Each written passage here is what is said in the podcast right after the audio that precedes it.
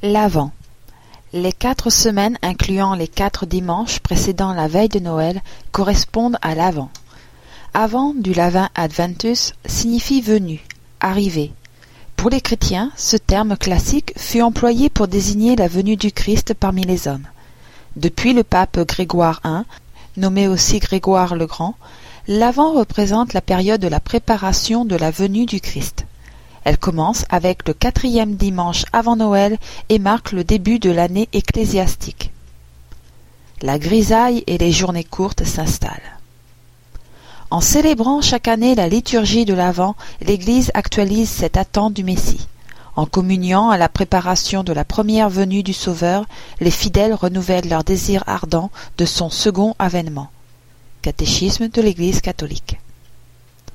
Novembre s'installe dans les villes et les campagnes avec sa grisaille, des journées courtes, la nuit qui envahit les maisons, la pluie, le froid, le vent. Déjà aux époques païennes, des réjouissances étaient organisées à cette époque. Elles manifestaient la volonté des hommes de conjurer la peur de rentrer dans une maison morte plongée dans la nuit et l'arrivée effrayante des longues nuits. Le symbole principal de l'Avent est sans conteste la lumière, ce qui est compréhensible à cette époque de l'année.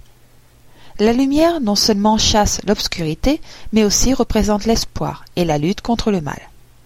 Au gré des fêtes, l'attente de Noël se transforme en célébration de la lumière et de la fécondité. Les jours sombres se remplissent de lumière. Préparer Noël, c'est transformer les tristes journées de novembre en instants féeriques, pleins d'espoir. C'est conjurer les mauvais sorts apportés par l'imagination transis par le froid et la nuit. C'est également conjurer la mort. Le soleil se couche, vive le soleil et célébrons-le. Dès l'avant, la maison tout entière se part dans l'attente du grand jour. Couronne de l'avant sur la table, couronne sur la porte d'entrée, guirlande autour des portes, et lumière chaude des bougies. La fête de la Saint-André fixe à quelques jours près l'entrée dans l'Avent. Le dimanche le plus proche de cette fête est le premier dimanche de l'Avent. Nos ancêtres au nord de l'Europe, qui craignaient de voir le soleil disparaître pour toujours, habillaient leur logis au cœur de l'hiver de couronnes composées de feuillages verts. En Allemagne, on connaît la couronne de l'Avent seulement depuis la Première Guerre mondiale. La couronne de l'Avent.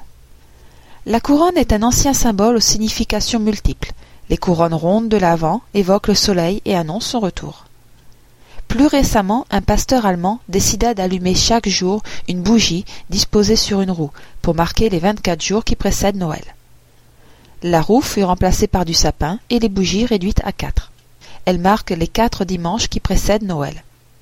Pour les chrétiens, cette couronne est aussi le symbole du Christ roi, le hou rappelant la couronne d'épines posée sur la tête du Christ avant sa mise en croix.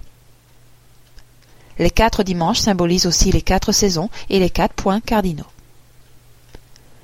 Noël sera là lorsque la dernière bougie sera allumée.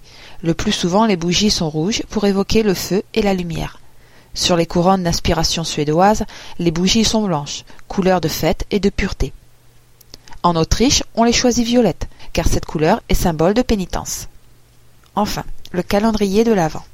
Cette tradition germanique est née de l'imagination d'un père de famille voulant canaliser l'impatience de ses enfants. Il découpa des images pieuses qu'il leur remit chaque matin. Un peu plus tard, les images pieuses se sont envolées pour laisser place à des biscuits. Le calendrier est ainsi né.